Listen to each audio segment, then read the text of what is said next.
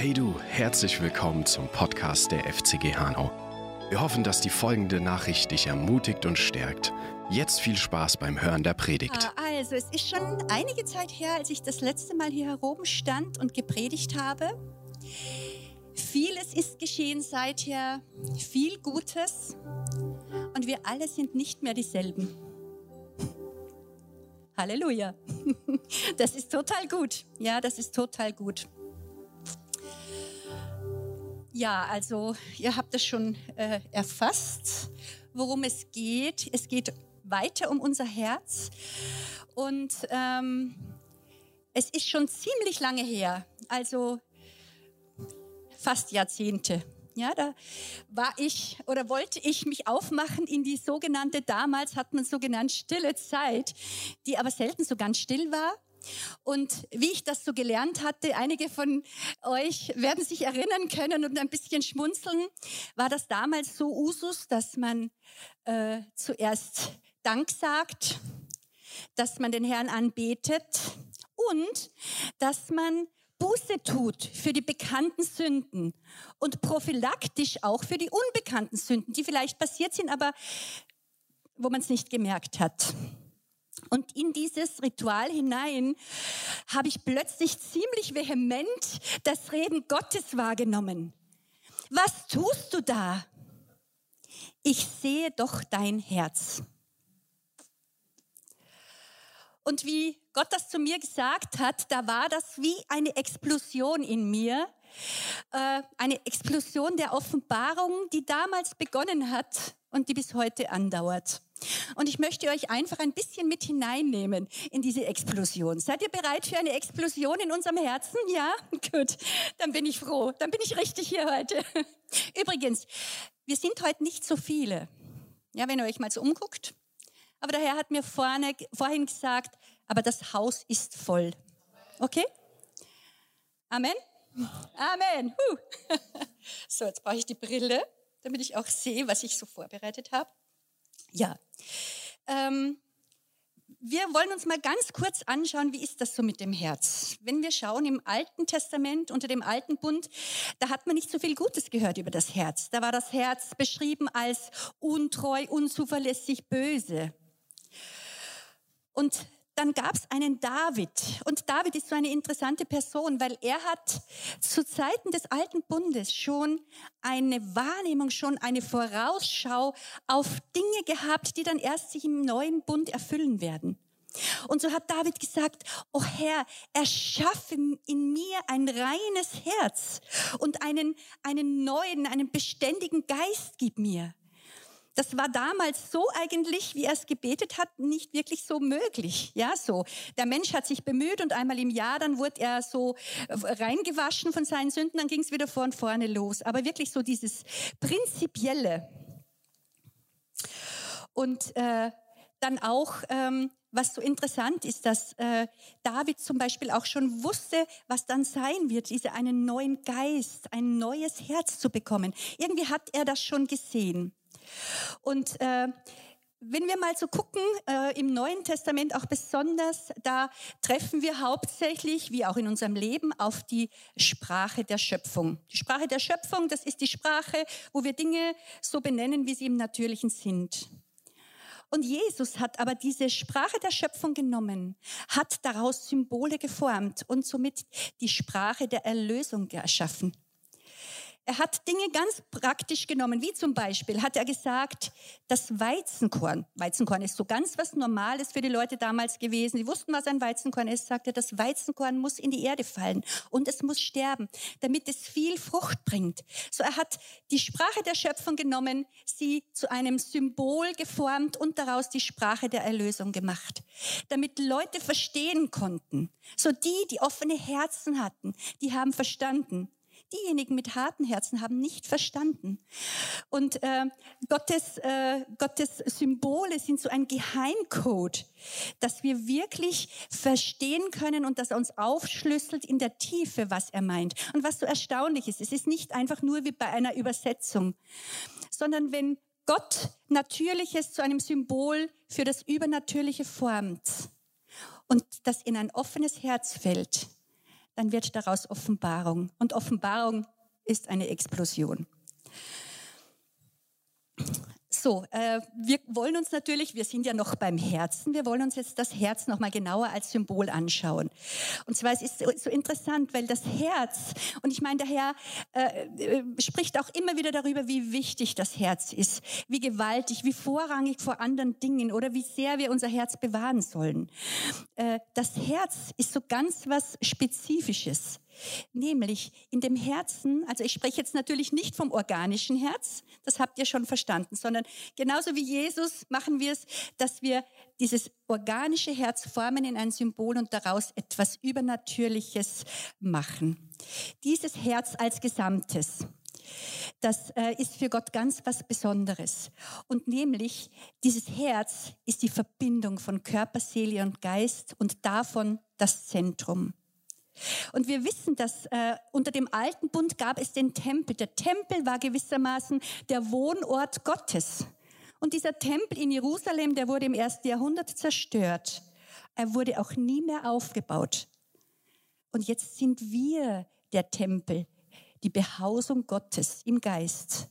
Und das Herz ist das Allerheiligste. Und darum sagt Gott, über alles andere hab Acht auf dein Herz, bewahre dein Herz. Und was auch interessant ist, damit wir noch verstehen diesen Zusammenhang oder diese Einheit dessen, was Gott unter Herz versteht. Es kommt zum Beispiel vor, dass Menschen Herzbeschwerden haben, gehen zum Arzt und der Arzt sagt, wir finden nichts. Naja, dann ist es halt psychosomatisch. Was heißt das? Man kann es nicht wirklich erklären. Also wenn jetzt hier ein Arzt da ist, bitte gell, verzeiht mir, aber es, das ist so die Erfahrung, ja, dass man es nicht wirklich erklären kann. Ja, warum kann man es nicht erklären? Wenn man nämlich versucht, das ohne dieses Übernatürliche, diesen Part Gottes des Herzens, also nicht nur das organische Herz anschauen, sondern auch das Übernatürliche, das ewige Herz, kann man keine Diagnose stellen. Und so ist auch die Heilung nur in dieser Gesamtheit möglich. Was äh, mich sehr berührt hat, das war die Aussage Gottes, ein Mann nach meinem Herzen. So, wir wissen ja, dass wir in der Ebenbildlichkeit Gottes erschaffen sind.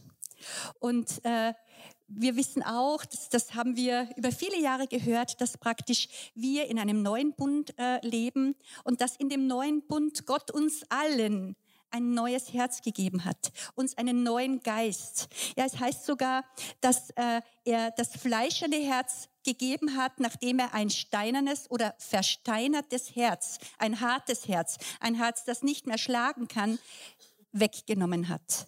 Und, und zwar das alles, das finden wir schon im Alten Testament. Also das ist, das fasziniert mich immer wieder aufs Neue, wie präzise Dinge vorausgesagt wurden.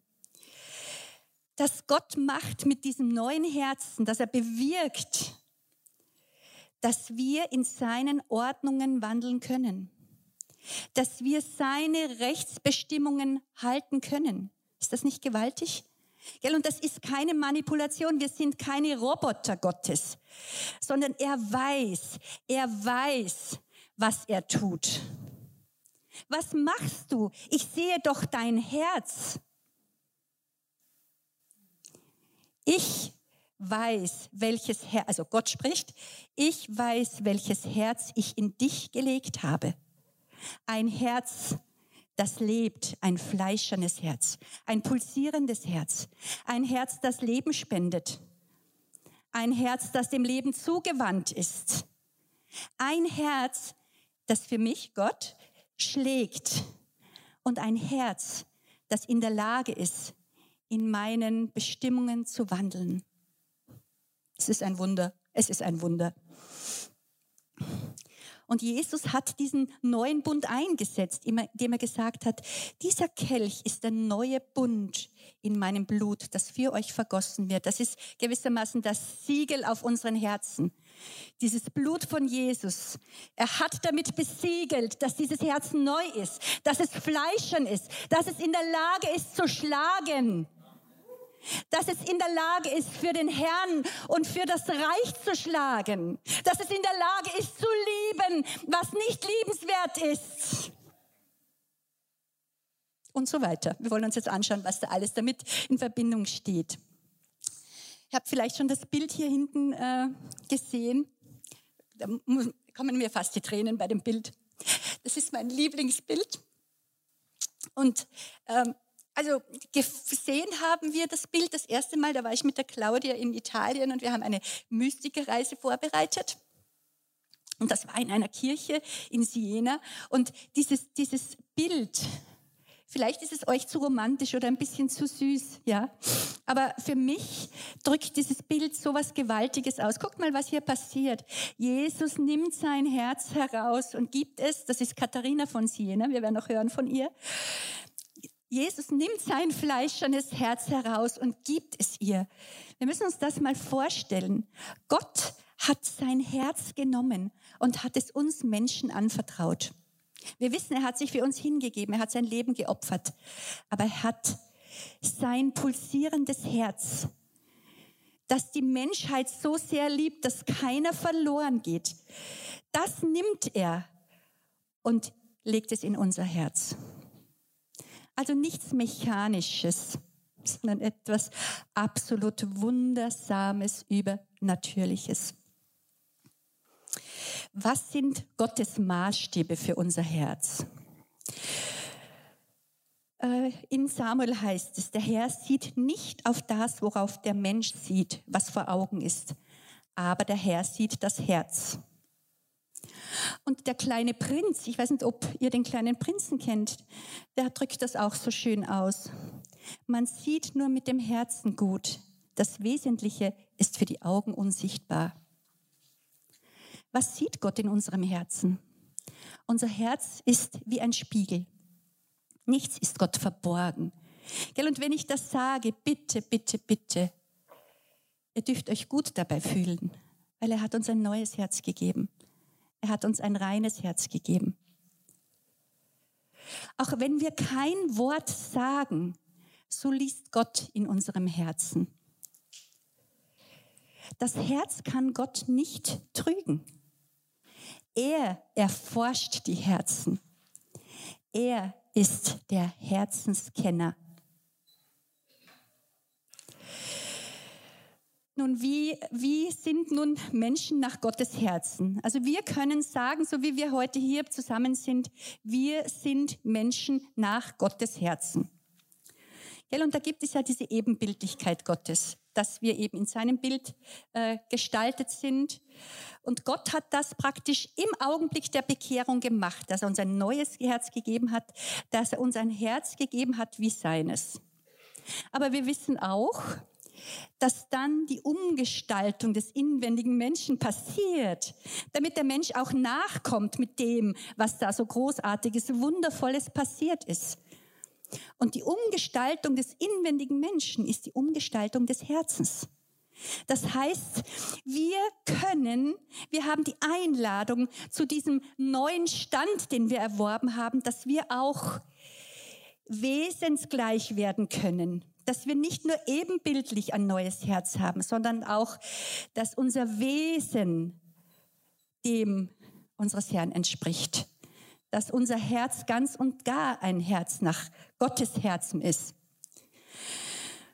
Und ähm, ich habe mir einfach da bisschen Rat geholt bei Leuten, äh, deren Lebensgeschichte ich so faszinierend finde. Nicht uneingeschränkt, weil ihr werdet gleich sehen, da gibt's Leute, die stammen aus irgendwelchen Jahrhunderten weit vor uns. Natürlich haben die gelebt mit ihrer äh, Lebenswahrnehmung, auch mit der Theologie ihrer Zeit. Dennoch waren sie in vielerlei Hinsicht ihrer Zeit voraus oder haben in einer Gottesnähe gelebt, äh, wie wir sie heute noch bewundern und wie sie uns zum Vorbild werden kann. Und ähm, all diese Leute, die ich jetzt nenne, haben eine ganz besondere Herzensbeziehung zu Gott. Und äh, ich habe jetzt wirklich nicht umfassend, weil das schaffe ich nicht. Ich bin ein Mensch, ja.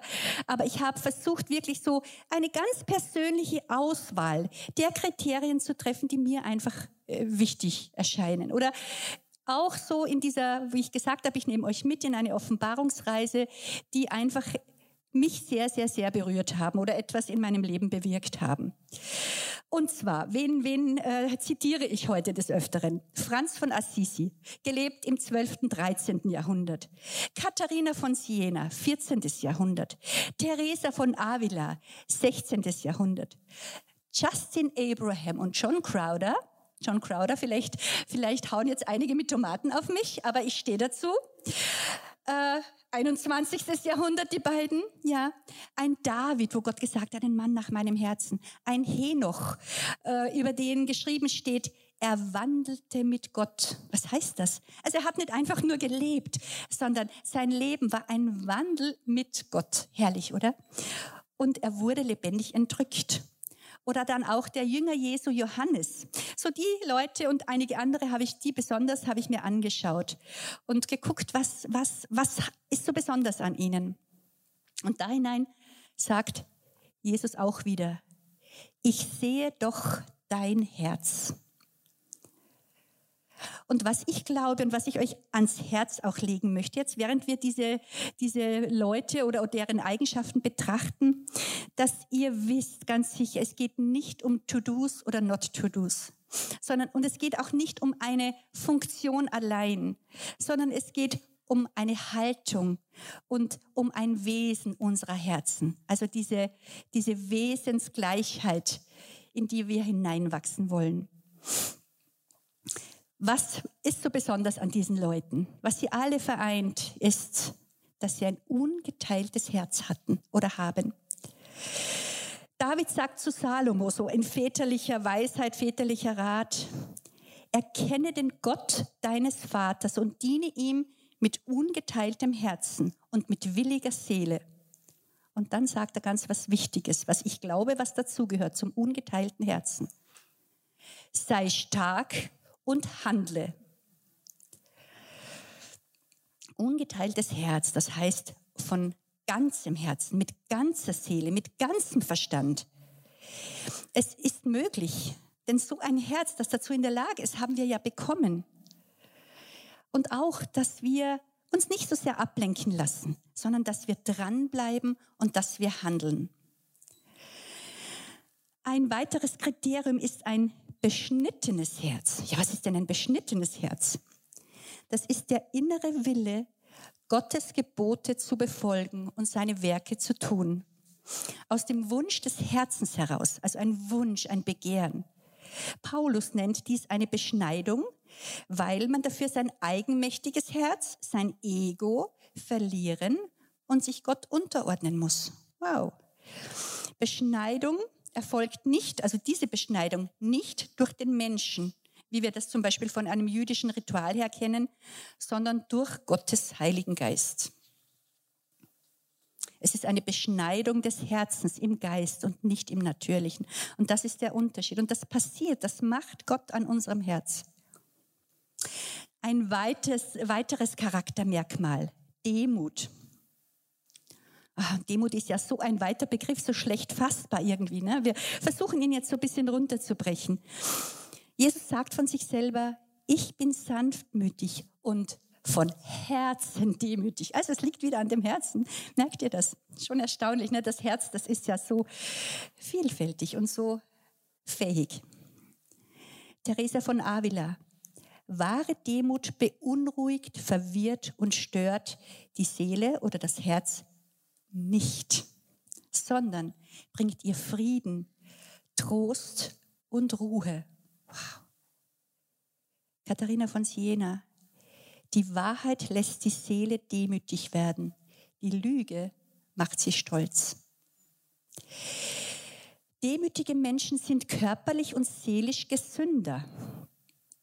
Sie verhalten sich auch großzügiger, sind hilfsbereiter und dankbarer.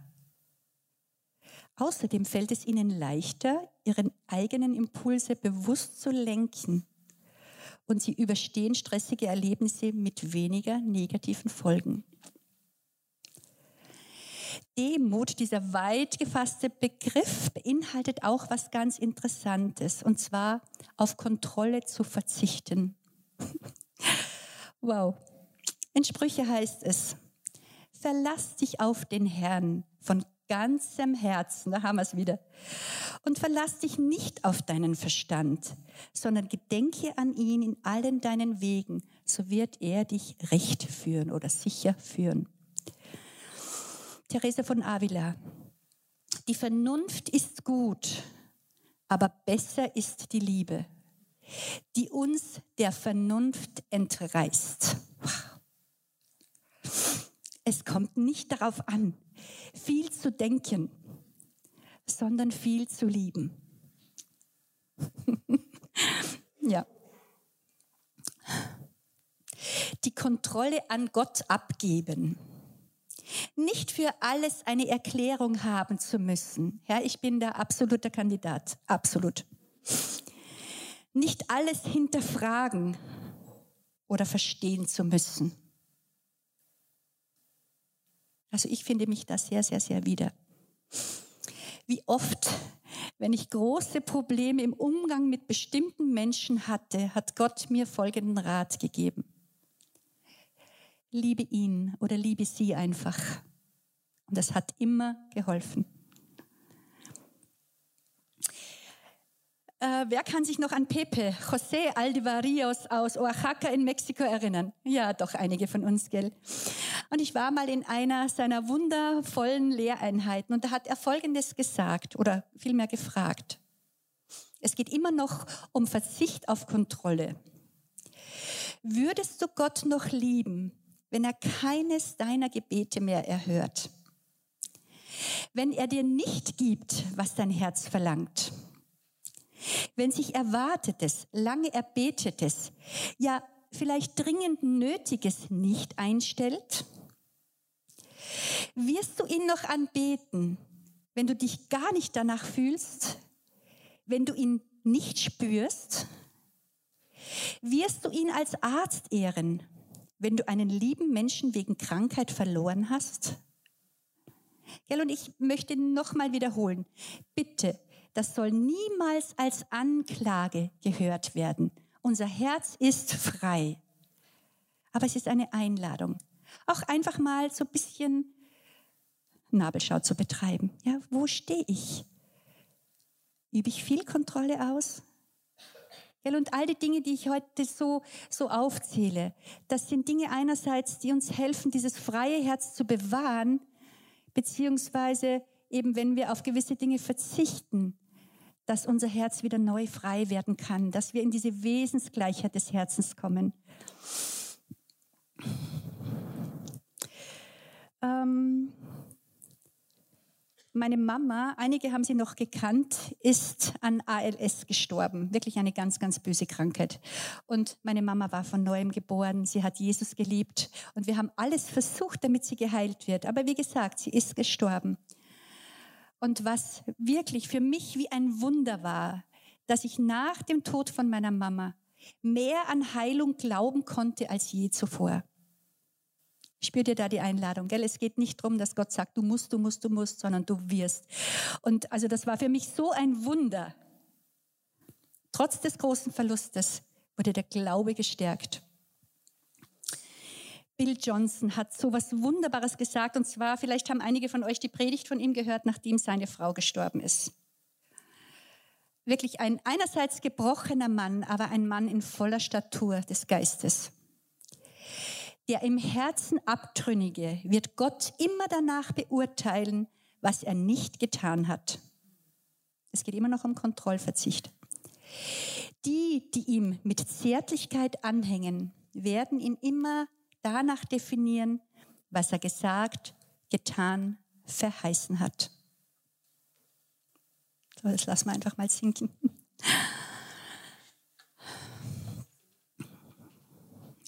Kontrolle abgeben führt zur Furchtlosigkeit. Und Furcht oder Angst ist sowas Verbreitetes, besonders in unserer Zeit und wird ständig wieder neu geschürt oder soll oder will geschürt werden. Katharina, diese Katharina hier sagt, der Mensch hat keinen Grund zur Furcht, denn Gott hat ihn stark gemacht gegen jeden Feind. Gegen jeden Feind. Teresa von Avila Eine beengte Seele kann Gott nicht freudig dienen. Und dieses Wort eng im Lateinischen gibt es das Wort Angustia für Enge. Angustia und eng haben den gleichen Stamm. Also Angst macht eng. Ich habe mal einen ganz einen interessanten Bericht gesehen im Fernsehen. Und zwar, es ging darum, dass es auf der Welt Flughäfen gibt, die sehr schwer anzufliegen sind oder wo man schwer landen kann. Und nur ganz äh, erfahrene Piloten werden genommen, dass die halt da landen. Und da hat dann einer von diesen Piloten äh, so äh, äh erzählt, wie es ihm ging. Und er ist da schon oft gelandet, nie ein Problem gewesen. Er musste sich schon sehr konzentrieren, aber es ging gut. Und einmal ging es nicht gut. Also er musste nochmal versuchen zu landen, ist nochmal hoch. Und dann hat er ganz was Interessantes gemerkt, obwohl er so viel Erfahrung hatte. Einerseits als Pilot, andererseits auch mit dieser besonderen Landepiste. Plötzlich hat sich sein Sichtfeld eingeschränkt. Angst macht enge Sicht und Angst macht die Sicht unseres Herzens eng. Und indem man mehr und mehr auf Kontrolle verzichtet, ist mehr Platz für Liebe. Und wir wissen, dass die Liebe das Antidot der, Antidot der Angst ist. Die Liebe vertreibt die Angst. Die Liebe wirkt gegen jede Angst.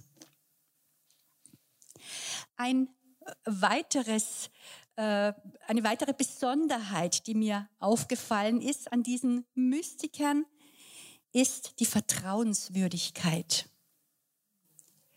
Der Herr fragte mich einmal, bist du vertrauenswürdig? Das war, das war ganz heftig, wo er mich das gefragt hat. Das ist ganz tief hineingegangen, ja. Er hat mir dann das erklärt, was er damit meint die Fähigkeit, mit einem Geheimnis zu leben, mit etwas schwanger zu sein, ein Vertrauter, eine Vertraute Gottes zu sein, in Gottes Ratschluss sitzen zu dürfen.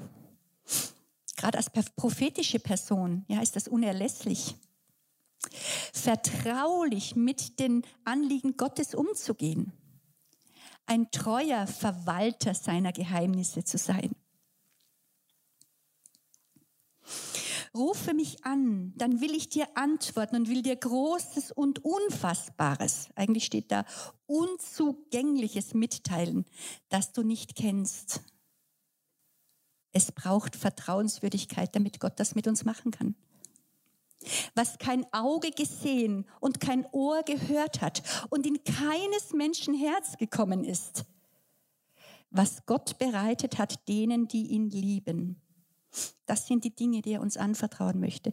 Die Amplified, die schreibt das so oder erklärt das viel schöner, diese, dieses ihn lieben, die ihm zärtliche Ehrerbietung entgegenbringen, ihm unverzüglich gehorchen, und dankbar die Wohltaten anerkennen, die er zuteil hat werden lassen. Denen hat er das bereitet, was in keines Menschen Herz bis jetzt gekommen ist. Wow, was muss das sein? Sein Geheimnis bis jetzt. Das schwangere Herz, das gehört hier auch sehr mit dazu, zu dieser Vertrauenswürdigkeit. Wenn Gott uns einen Auftrag gibt, dann bereitet er unser Herz vor wie einen Mutterleib. Dann legt er diesen Auftrag in unser Herz. Und im Herzen wird dieser Auftrag wie ein Same empfangen. Und dann geht man schwanger damit. Und Schwangerschaft dauert. Da kann man ungeduldig werden da kann vielleicht auch mal die Ausdauer ein bisschen wanken. Vielleicht wird der Glaube erschüttert. Aber schließlich führt es zur Geburt.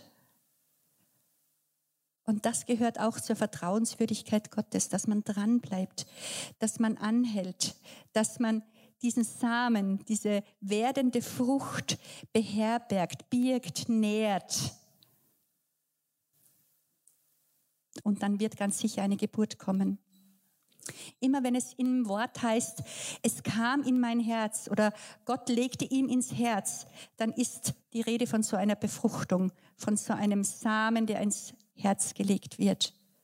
Und wir können uns vorstellen, wir haben das auch schon im Wort gelesen, dass der Samen in ein weiches, in ein vorbereitetes Herz fallen muss, damit er aufgehen kann.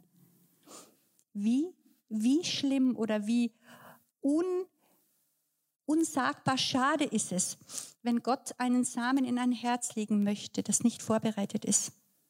Können wir uns gar nicht vorstellen. Ne? Ein weiteres wunderbares Charaktermerkmal ist die Blindheit für Sünde und Böses. Also es gibt auch eine gute Blindheit. Hm. Therese von Avila hat gesagt, wohin sich mein Geist auch drehen mag und wenden, ich finde nur Barmherzigkeit. Wow. Das ist ganz schön eine Massage für unsere Herzen heute, oder? Geht es euch auch so? Katharina von Siena. O unaussprechliche Liebe, obwohl du schon das Übel sahst, dass deine Geschöpfe gegen deine unendliche Güte begehen würden, tatest du, als würdest du nicht sehen. Und richtetest dein Auge allein auf die Schönheit deiner Geschöpfe, in die du dich verliebtest, wie einer, der trunken und verrückt ist vor Liebe, obwohl du schon das Übel sahst. Und aus Liebe brachtest du uns aus dir hervor und gabst uns ein Sein. Tja, das ist Blindheit für Sünde und Böses. Ich möchte öfter als je zuvor die Brille der Liebe tragen.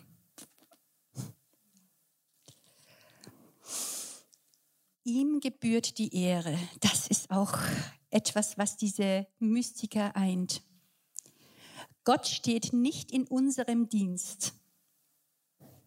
Wir sind nicht seine Chefs. Wir müssen ihm nicht befehlen. Gott als Person und sein Reich reagiert auf eine Haltung von Verlangen, Begehren und Ehrerbietung. Justin Abraham sagt, das Leben fließt durch Ehre. Teresa von Avila, hätte ich früher erkannt, was ich jetzt weiß, dass der winzige Palast meiner Seele oder meines Herzens einen so großen König beherbergt, dann hätte ich ihn nicht so häufig darin allein gelassen. Wow. Katharina von Siena, entfache in unseren Herzen mit dem Feuer deiner Liebe den Wunsch, dich zu lieben und dir in der Wahrheit zu folgen. Du allein bist Liebe. Deiner Würde entspricht es, dich einzig, dich einzig und allein zu lieben. Mal kurz durch, durchatmen. Dann gibt es auch noch das Einssein mit Jesus. Wenn ihr, ich habe es jetzt ein bisschen äh, aus einer anderen Übersetzung, wenn ihr lebendig mit mir vereint lebt und meine Worte in euch weiterhin oder weiterhin in euren Herzen leben, so werdet ihr bitten, was ihr wollt und es wird euch geschehen.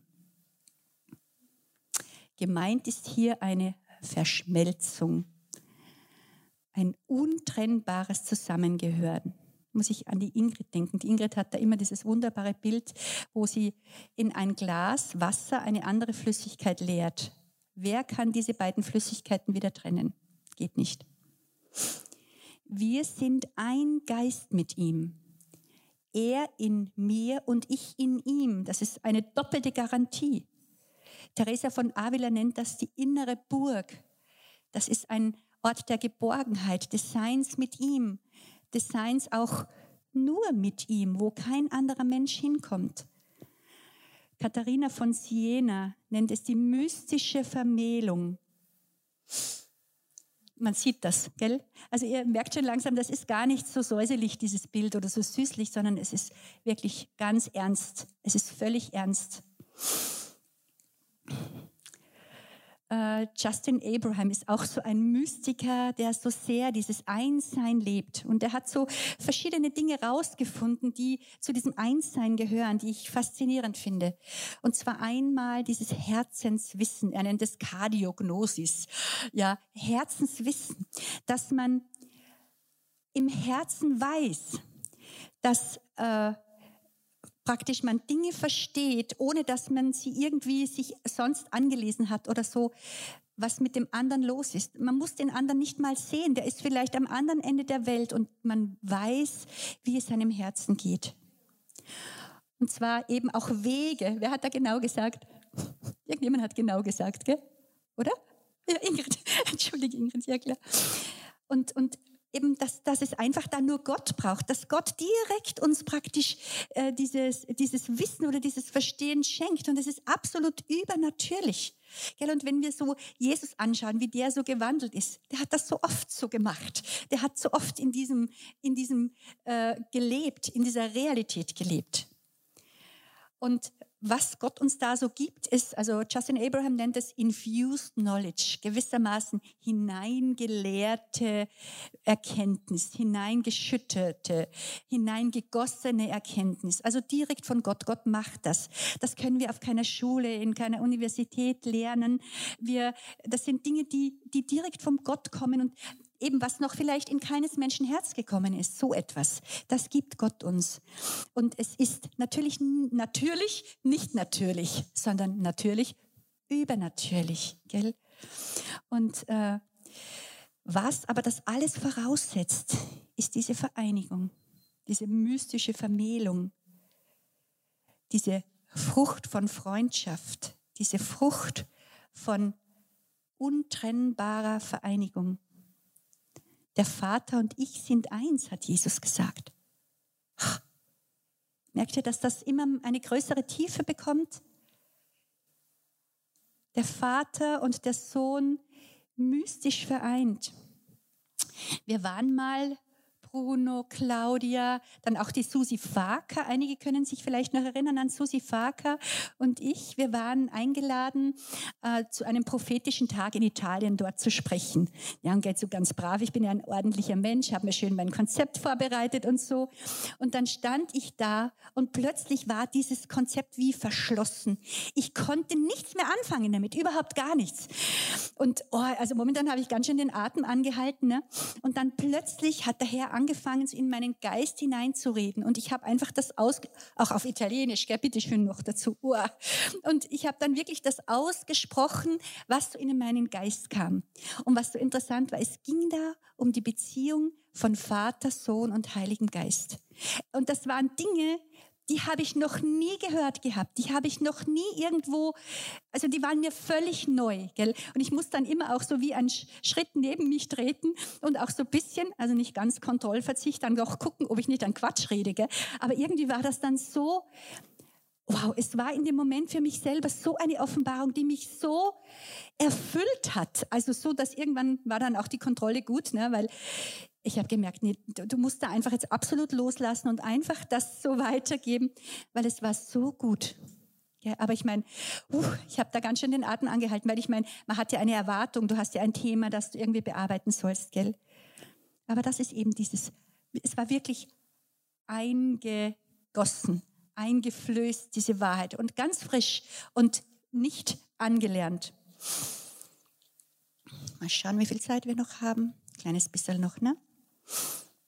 Auch noch, was hier dazu gehört, ist das weite Herz, das freie Herz. Und zwar, dass wir, dass wir frei sind, wirklich in dieser Übernatürlichkeit des Herzens zu leben. Von Daniel wird gesagt, weil ein überragender Geist bei ihm gefunden wurde, dazu Verstand und Klugheit, Träume zu deuten, dunkle Rätsel zu erraten und Verschlungenes aufzulösen. Das ist hier gemeint. Und ich glaube, wir, wir dürfen da noch viel mehr hinein. Auch es nicht nur als ein, einen Sachverhalt sehen, sondern wirklich wie einen Raum im Geist, wie ein, äh, eine Gewissheit auch, etwas, was für uns vorbereitet ist. Wobei Raum ist auch schon wieder nicht ganz richtig, weil es ist unbegrenzt. Ein Raum ist ja für uns doch immer irgendetwas mit Mauern und mit einem Dach vielleicht und mit einem Boden, aber wirklich einen, un, einen Zugang zu einem unbegrenzten, so, sowas, gell? Es gibt kein Wort. Ja. Was interessant ist, dass wir nur ungefähr 10 Prozent unserer Gehirnkapazität nutzen. Was ist mit den restlichen 90 Prozent? Könnte es sein, dass die für den Geist für genau so etwas reserviert sind? Könnte es sein? So, wir haben jetzt schon gesehen, was alles unserem Herzen gut tut, ja, was uns dazu verhilft, dass aus dieser Ebenbildlichkeit des Herzens eine Wesensgleichheit des Herzens werden kann. Und das Ganze ist, ist, könnte man auch umschreiben als Weiterentwicklung unseres Herzens. Franz von Assisi hat gesagt, für den Fortschritt unseres Herzens verzichte ich gern auf alle meine anderen Freuden. So begehrlich war es ihm, dass sein Herz größer, weiter, tiefer, äh, kräftiger wird. Theresa von Avila.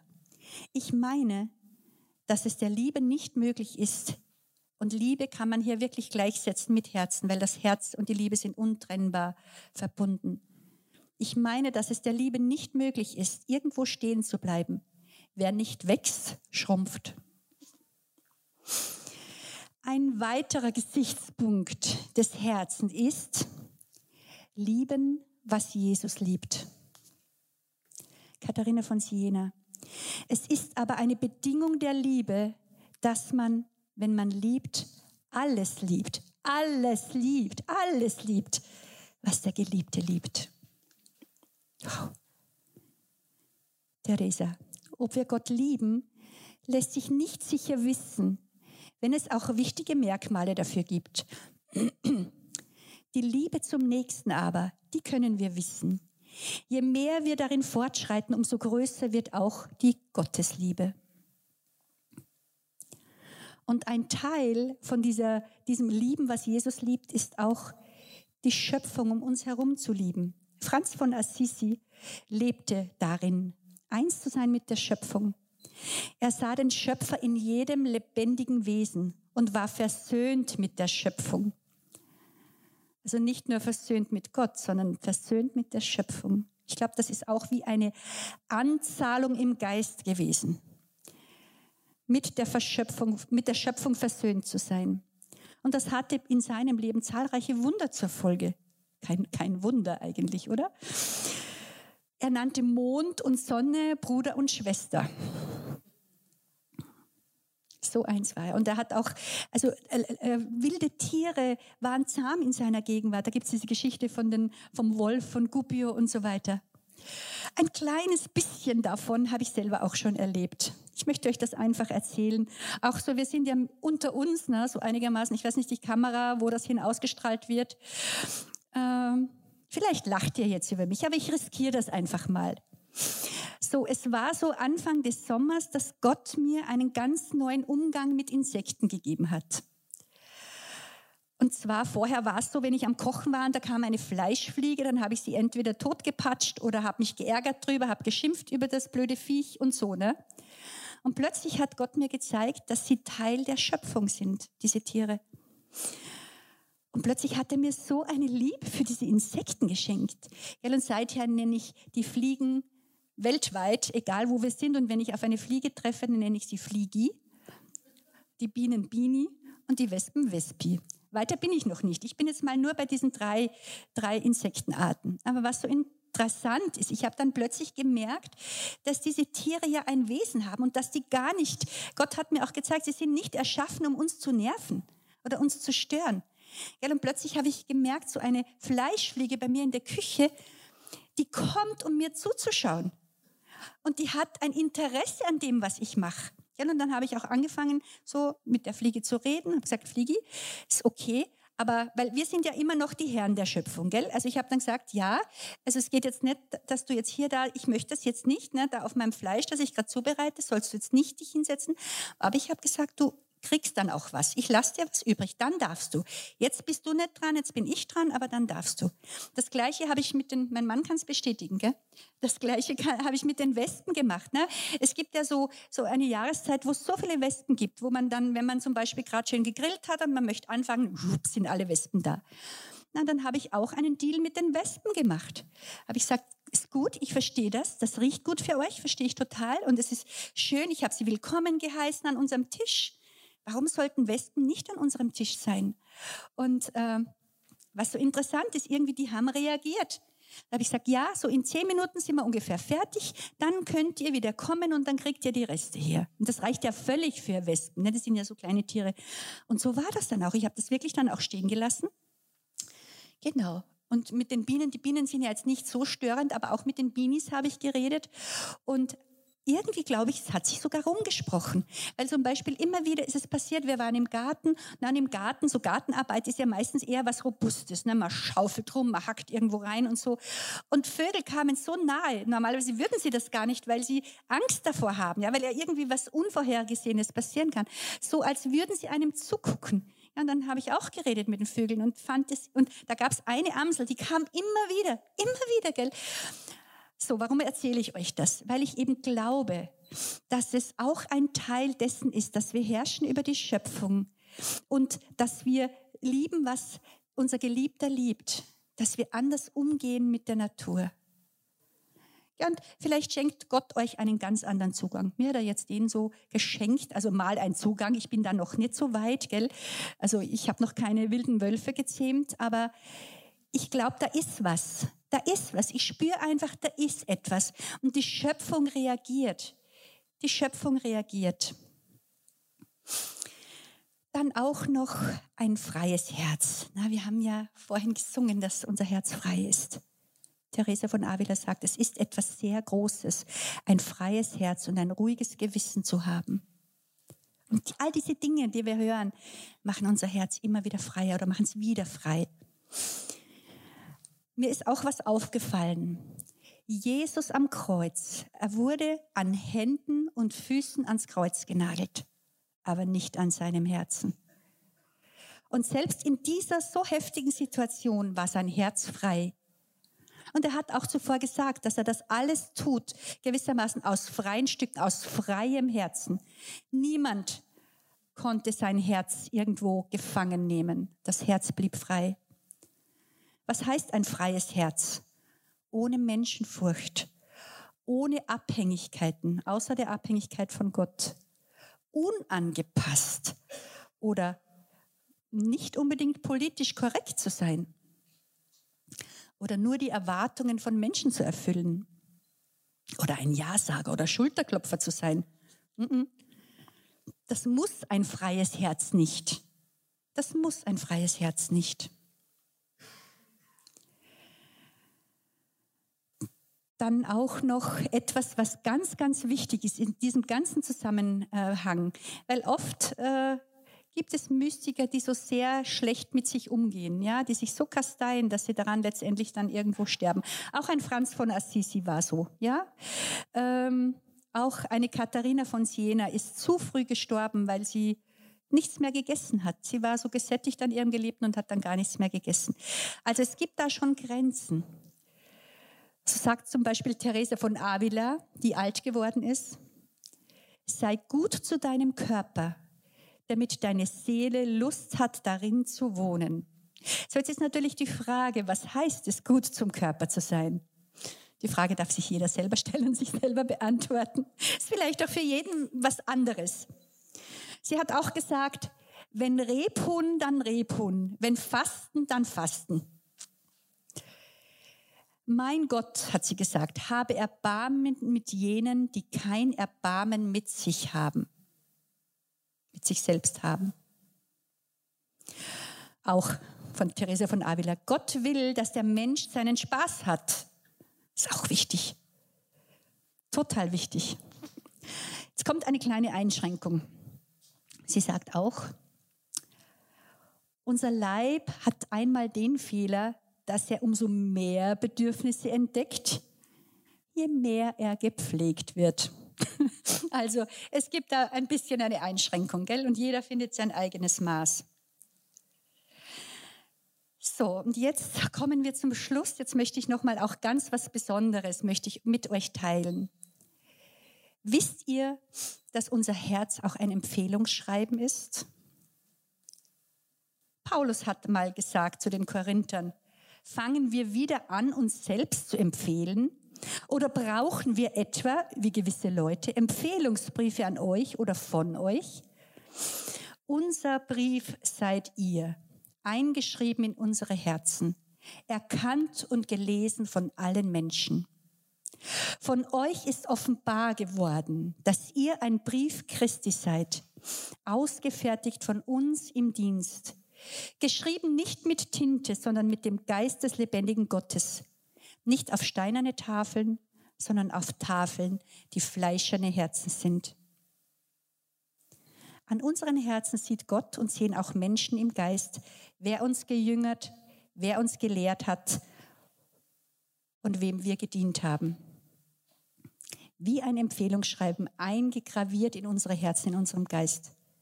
Wir müssen uns also nicht selber empfehlen. So, liebe Ingrid, jetzt muss ich dich einfach anschauen. Wo ich das so, so im Geist so erfasst habe, da musste ich einfach an dich denken. Ich bin schon an verschiedensten Orten gewesen, wo du Empfehlungsschreiben hinterlassen hast in den Herzen von Menschen.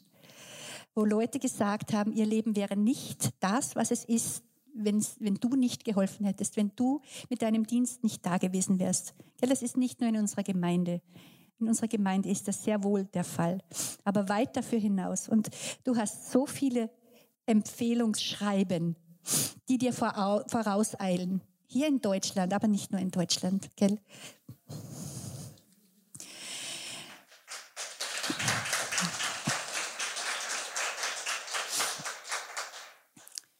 So, und jetzt sagt Gott noch einmal, ich sehe doch dein Herz. Und ich hoffe, dass wir verstanden haben, dass es nicht vorrangig um einen Blick in die Vergangenheit geht, äh, auf irgendwelche Leistungen, tolle Taten oder auch schlechte Taten, wie auch immer, sondern dass es wirklich ein Blick auch Gottes in die Gegenwart und in die Zukunft ist. Dass Gott seinem Herzen vertraut, aber auch, dass er unserem Herzen vertraut, dass das, was er mit unserem Herzen gemacht hat, dass es Frucht bringt, dass wir äh, ihm wesensgleich werden wollen. Menschen mit wesensgleichen Herzen wie er. Warum ist das alles so wichtig? Warum äh, gerade heute und gerade zum Thema Herz auch, warum ist mir das so wichtig? Wir leben einfach in einer, in einer Gesellschaft und in einer Zeit großer Veränderungen. Und da ist es so wichtig, dass unsere Herzen gefestigt sind, weil äh, es gibt so viel Verunsicherung, es gibt so viel Ungewissheit. Und umso wichtiger ist es Gott, dass wir in unseren Herzen völlig geankert sind, dass wir eine Gewissheit haben, dass wir anderen noch Gewissheit spenden können, dass wir sicher sind, dass wir anderen noch ein, eine Sicherheit geben können. Und das alles kommt aus unserem Herzen. Auch wie wir mit Nachrichten, mit irgendwelchen Dingen, mit Ereignissen unserer Zeit umgehen. Das findet alles in unserem Herzen statt. Wir können so oder so umgehen. Wir können die Sprache der Schöpfung sprechen. Das heißt, wir beschreiben einfach das, was wir mit Augen sehen. Oder wir können so wie Jesus das, an, das alles verwandeln in ein Symbol und vieles, vieles lässt sich in ein Symbol verwandeln und die Sprache der Erlösung sprechen. Das alles findet in unserem Herzen statt. Und deshalb ist Gott unser Herz so wichtig. Über alles andere Behüte dein Herz. Pflege dein Herz. Bewahre dein Herz. Aber aktiviere es auch. Handle. Sei stark und handle, sagt der Herr. So, ihr Lieben, und jetzt möchte ich, weil normalerweise betet man ja zum Abschluss, gell, so möchte ich mit euch noch ein Gebet beten. Äh, und zwar, das ist auch ein Gebet von Teresa von Avila. Ich lese es ausnahmsweise mal ab und bete es nicht frei. Ich hoffe, ihr vergebt mir das von vornherein. Ja? weil ich es einfach so gut finde und weil es so sehr das trifft, was ich aussagen wollte. Weil es all das, na, teilweise klingt es ein bisschen abgehoben, wenn wir von den Mystikern reden. Aber was erstaunlich ist, die Mystiker waren auch gewaltige Praktiker. Also die, die ich hier ausgewählt habe, sind alles Menschen, die auch wirklich auf beiden Beinen im Leben standen oder stehen und wirklich so Reich Gottes leben. Das Gebet ist äh, übertitelt mit weichem Herzen älter werden. So, jetzt könnt ihr natürlich meinen, ihr Jungen, naja, das ist nur was für die Älteren. Aber ich kann euch ganz sicher zusagen, dass jeder von uns jeden Tag älter wird. okay, also es ist für uns alle. Akzeptiert? Gut. Ja. O Herr, du weißt besser als ich, dass ich von Tag zu Tag älter und eines Tages alt sein werde. Bewahre mich vor der Einbildung, bei jeder Gelegenheit und zu jedem Thema etwas sagen zu müssen.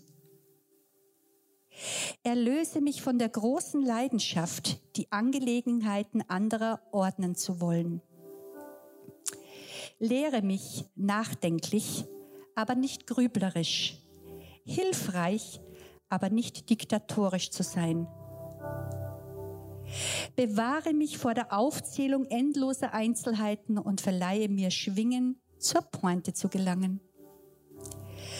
Lehre mich schweigen über meine Krankheiten und Beschwerden. Sie nehmen zu und die Lust, sie zu beschreiben, wächst von Jahr zu Jahr. Katharina von Siena, 16. Jahrhundert. Ich wage nicht, die Gabe zu erflehen, mir die Krankheitsschilderungen anderer mit Freuden anzuhören, aber lehre mich, sie geduldig zu ertragen. Lehre mich die wunderbare Weisheit, dass ich mich irren kann. Erhalte mich so liebenswert wie möglich.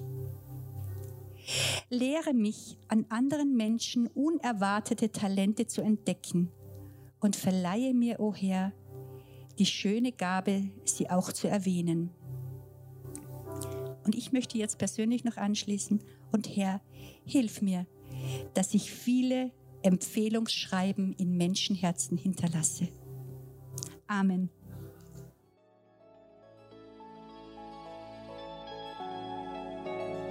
Danke, dass du unseren Podcast angehört hast. Wir hoffen, dass diese Predigt dir etwas mitgeben konnte und dich in deinem Glauben stärken konnte. Sollten wir als Gemeinde dein Interesse geweckt haben, freuen wir uns darauf, mit dir Kontakt aufzunehmen. Gehe dafür einfach auf unsere Webseite www.fcghu.de.